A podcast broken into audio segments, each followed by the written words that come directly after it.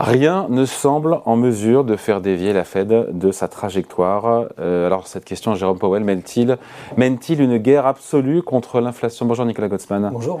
Responsable de la recherche et de la stratégie à la financière de la Cité. On a eu, on s'en souvient, le, le Whatever It Takes, c'était en 2012, 2012, pardon, 2012 de, de Mario Draghi pour dire qu'il ferait tout de manière illimitée pour sauver l'euro évidemment.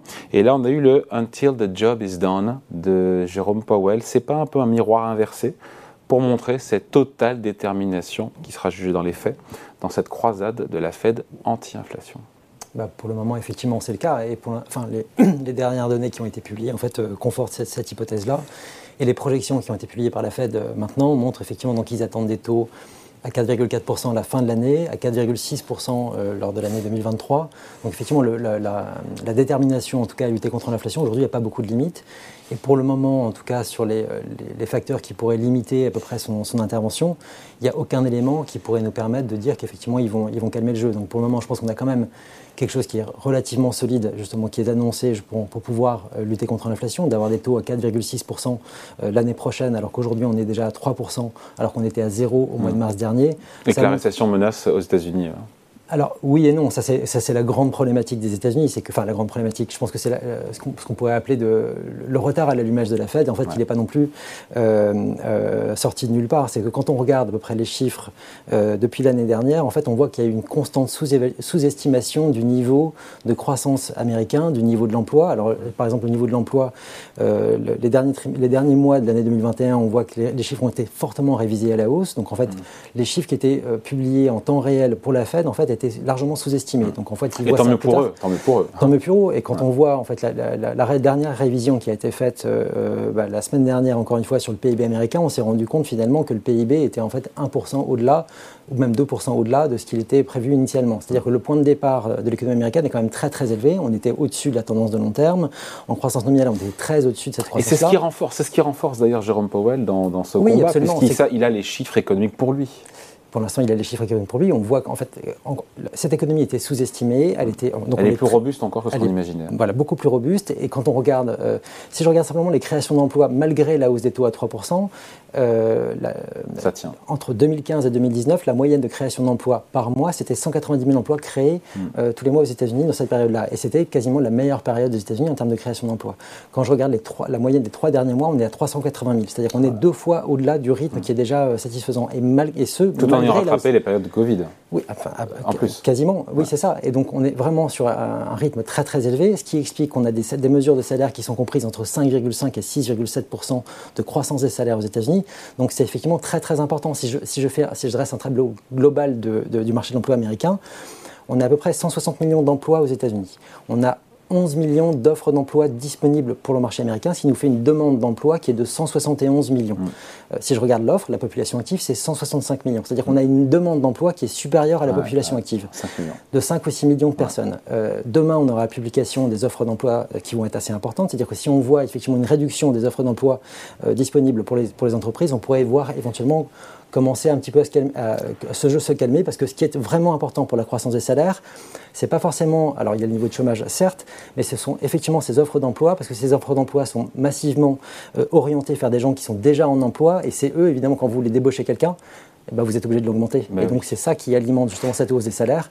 Et pour y arriver, il faut que ces offres d'emploi diminuent. Nicolas, on le prend au mot, Jérôme Powell, encore une fois, il ira jusqu'au bout pour juguler l'inflation à tout prix. Moi, c'est le sentiment dans son discours, c'est ça que j'entends. Après, ce qui et la question d'après, c'est voilà, qu'est-ce qui peut le faire reculer? Parce que Bien sûr. Alors, euh, bah quand on va dans un mur, au bout d'un moment, on n'est pas obligé de, se le prendre en frontal. Hein. Oui, c'est ça. Alors, pour le moment, euh, tant qu'on n'a pas des chiffres d'inflation qui sont conformes à leurs attentes et aussi longtemps. Et c'est quoi conforme à leurs attentes? Parce que le mandat, c'est 2%, on est à 8%. 8 alors, on est à 8% eux, ce qui leur, ce qui leur importe, c'est le niveau d'inflation euh, sous-jacente, enfin l'inflation structurelle. 4, alors on est, non, 5, je sais plus, Alors les différentes mesures qui sont utilisées sur la Fed, on est, voilà, on est entre 4,9 et 5 donc c'est à peu près ça le niveau. Donc ça, c'est l'inflation qui, structurellement pourrait rester dans le marché, dans euh, aux États-Unis si on ne fait rien sur le marché de l'emploi.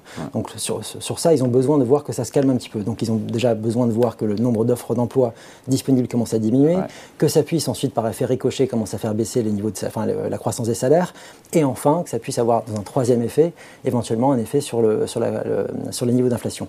On n'en est pas encore là, ça va être assez lent, euh, évidemment, et le tout c'est d'arriver à faire ça sans avoir un, effet, un, impact massif sur le niveau de l'emploi. Et là par contre, on pourrait peut-être avoir une réaction de la Fed qui serait peut-être anticipée, c'est si jamais, euh, étant donné que leur mandat est celui de lutter contre l'inflation, mais également pour promouvoir l'emploi maximum, maximum, si jamais le marché de l'emploi venait à être impacté trop massivement par le resserrement court, on pourrait avoir un retournement. Donc il y a deux hypothèses. Soit, soit la politique monétaire donne, produit ses effets, et dans ces cas-là, l'inflation commence à se calmer, et donc la Fed peut euh, amender son discours et faire une inflexion. Ça, c'est le scénario euh, qu'on souhaite tous. C'est ça. Soit il y a le scénario où euh, la récession est plus prononcée que prévu, le chômage s'envole, et où une correction boursière qui est en cours, on est en bear market. Encore une fois, ça reste, il n'y a pas de. ça, pour le coup, je, pense que la Fed en est enfin, satisfait. Ils ont été accusés pendant tellement longtemps d'être là pour soutenir le marché action. Euh, qu'aujourd'hui on voit que leur action produit justement une baisse des marchés qui à mon avis les satisfait un petit peu parce que justement... Et jusqu'à quel point Ils en sont... Bah, pour, le marché action pour l'instant, enfin, on va dire tant tant qu'on n'arrive pas dans une crise financière, je pense que ça ne leur pose pas vraiment de problème. Ils sont même euh, plutôt satisfaits. En fait, si vous regardez euh, l'évolution, je pense que ce qui est important de regarder, c'est de regarder et les taux et le marché action. Si vous voyez les marchés actions baisser, mais que les taux augmentent, ce qu'on voit depuis, en gros depuis le début de l'année, pour eux, c'est pas trop de problème. Ça veut dire que, en gros, les anticipations de croissance et d'inflation euh, et d'anticipation de taux sont plutôt à la hausse, ce qui porte le marché des taux. Et évidemment, ça, ça provoque une réévaluation à la baisse du marché action. Donc, tant que ce scénario-là se déroule, ça, ça leur va. C'est OK. Par contre, si on a un retournement du marché obligataire, c'est-à-dire les taux longs qui commencent à partir vers le bas, ce qui montrerait que le, euh, marché commence à anticiper de fortes dégradations euh, en termes de croissance et d'inflation euh, pour, l'avenir, enfin à très long terme, là on a un problème. Et dans ce cas-là, si jamais paradoxalement, ça paraît paradoxal en, en, apparence, si les taux longs américains devaient dégringoler et partir dans l'autre sens, ça pourrait inquiéter la Fed. Ça pourrait être un système d'alarme pour eux, effectivement, comme ça l'a été par exemple en 2019. Sauf que ça soutiendrait les marchés actions, ça. Si les taux, les ah taux baissent, en, termes de, en, termes de, valorisation, ça pourrait soutenir les marchés actions, exactement, effectivement. Et ça pourrait faire un retournement de marché. Donc si on résume, ce qui peut faire, parce que c'est le sujet de la vidéo aujourd'hui, ce qui, parce qu'aujourd'hui, encore une fois, les marchés, encore une fois, le CAC 40 est en baisse. Aujourd'hui, on a 5700 points. Cette logique taux, ce couple taux inflation dollar, c'est un couple à 3 euh, qui mène la danse, encore une fois, sur les marchés. On se dit, mais tiens, qu'est-ce qui peut faire infléchir la Fed si on résume l'action de la Fed pour qu'elle se calme un petit peu? Alors, euh, des meilleurs chiffres d'inflation euh, de leur part qui pourraient les calmer, un ralentissement trop brutal du marché de l'emploi, euh, ça, ça pourrait faire tourner. Par contre, je. C'est quoi trop brutal C'est passer de 300 000 créations de postes à quoi? À 100 000, à zéro Non, si on commençait à détruire mon emploi, donc on c'est pas, c'est pas pour tout de suite, ça c'est sûr. Mais si, si, jamais ça venait à arriver, on pourrait commencer à les, à les voir tourner. D'autant plus qu'on va avoir les élections qui vont avoir là. Sans doute qu'on va avoir aussi un impact politique après qui va, euh, qui va commencer à jouer. Pour le moment, le marché de l'emploi il n'est pas impacté, donc politiquement tout se passe mmh. bien. Si le marché de l'emploi commence à être impacté, les politiques vont commencer à mettre la pression également sur la Fed en disant est-ce que vraiment c'est vraiment utile d'aller aussi donc loin? là, on est plutôt début 2023. Voilà, on est plutôt début 2023 et, et encore c'est même pas forcément sûr parce que si le scénario euh, d'un atterrissage en douceur, c'est-à-dire d'arriver simplement à calmer les offres d'emploi. Vous y croyez, vous? C'est euh, théoriquement possible. Ça ne Ça s'est jamais passé dans le passé.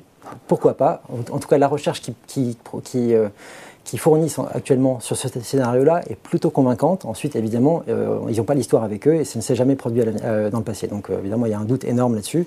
Mais le chemin est quand même, à mon avis, reste possible, même s'il n'est pas forcément le scénario central.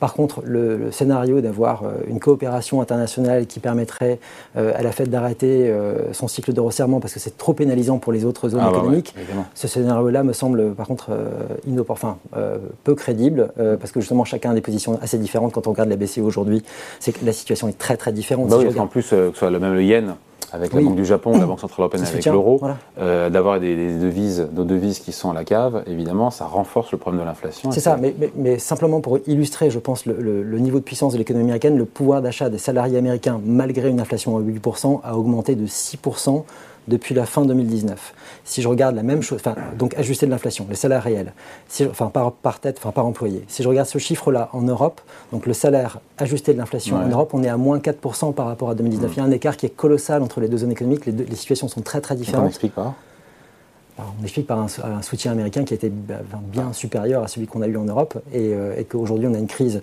euh, énergétique qui fait souffrir beaucoup plus les populations et surtout on n'a pas l'accélération des salaires qu'on a, qu'on a aux États-Unis. Allez, merci beaucoup. Explication signée Nicolas Gottsman, responsable de la recherche et de la stratégie à la financière de la Cité. Salut.